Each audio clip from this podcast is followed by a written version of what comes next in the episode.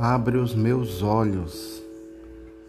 Esse foi o pedido que um cego fez para Jesus quando Jesus perguntou o que ele queria que Jesus fizesse. Imagine, você tem a oportunidade de pedir qualquer coisa, qualquer coisa. E o que o rapaz pediu foi que os seus olhos fossem abertos. Às vezes, é isso que nós precisamos, que os nossos olhos se abram para a maravilha que a vida realmente é.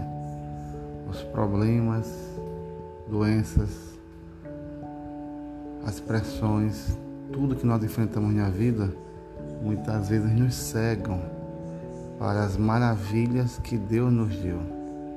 Nossa família, uma saúde relativa, os amigos, tudo isso dado, colocado por Deus na sua vida, talvez desapareça no meio de tantos problemas, tantos desafios. Faça como aquele rapaz que pediu para Jesus abrir os seus olhos. Peça a Deus que abra os seus olhos, que você veja as maravilhas que está ao seu redor. E semelhante a ele, continue a acompanhar os passos do nosso Senhor Jesus.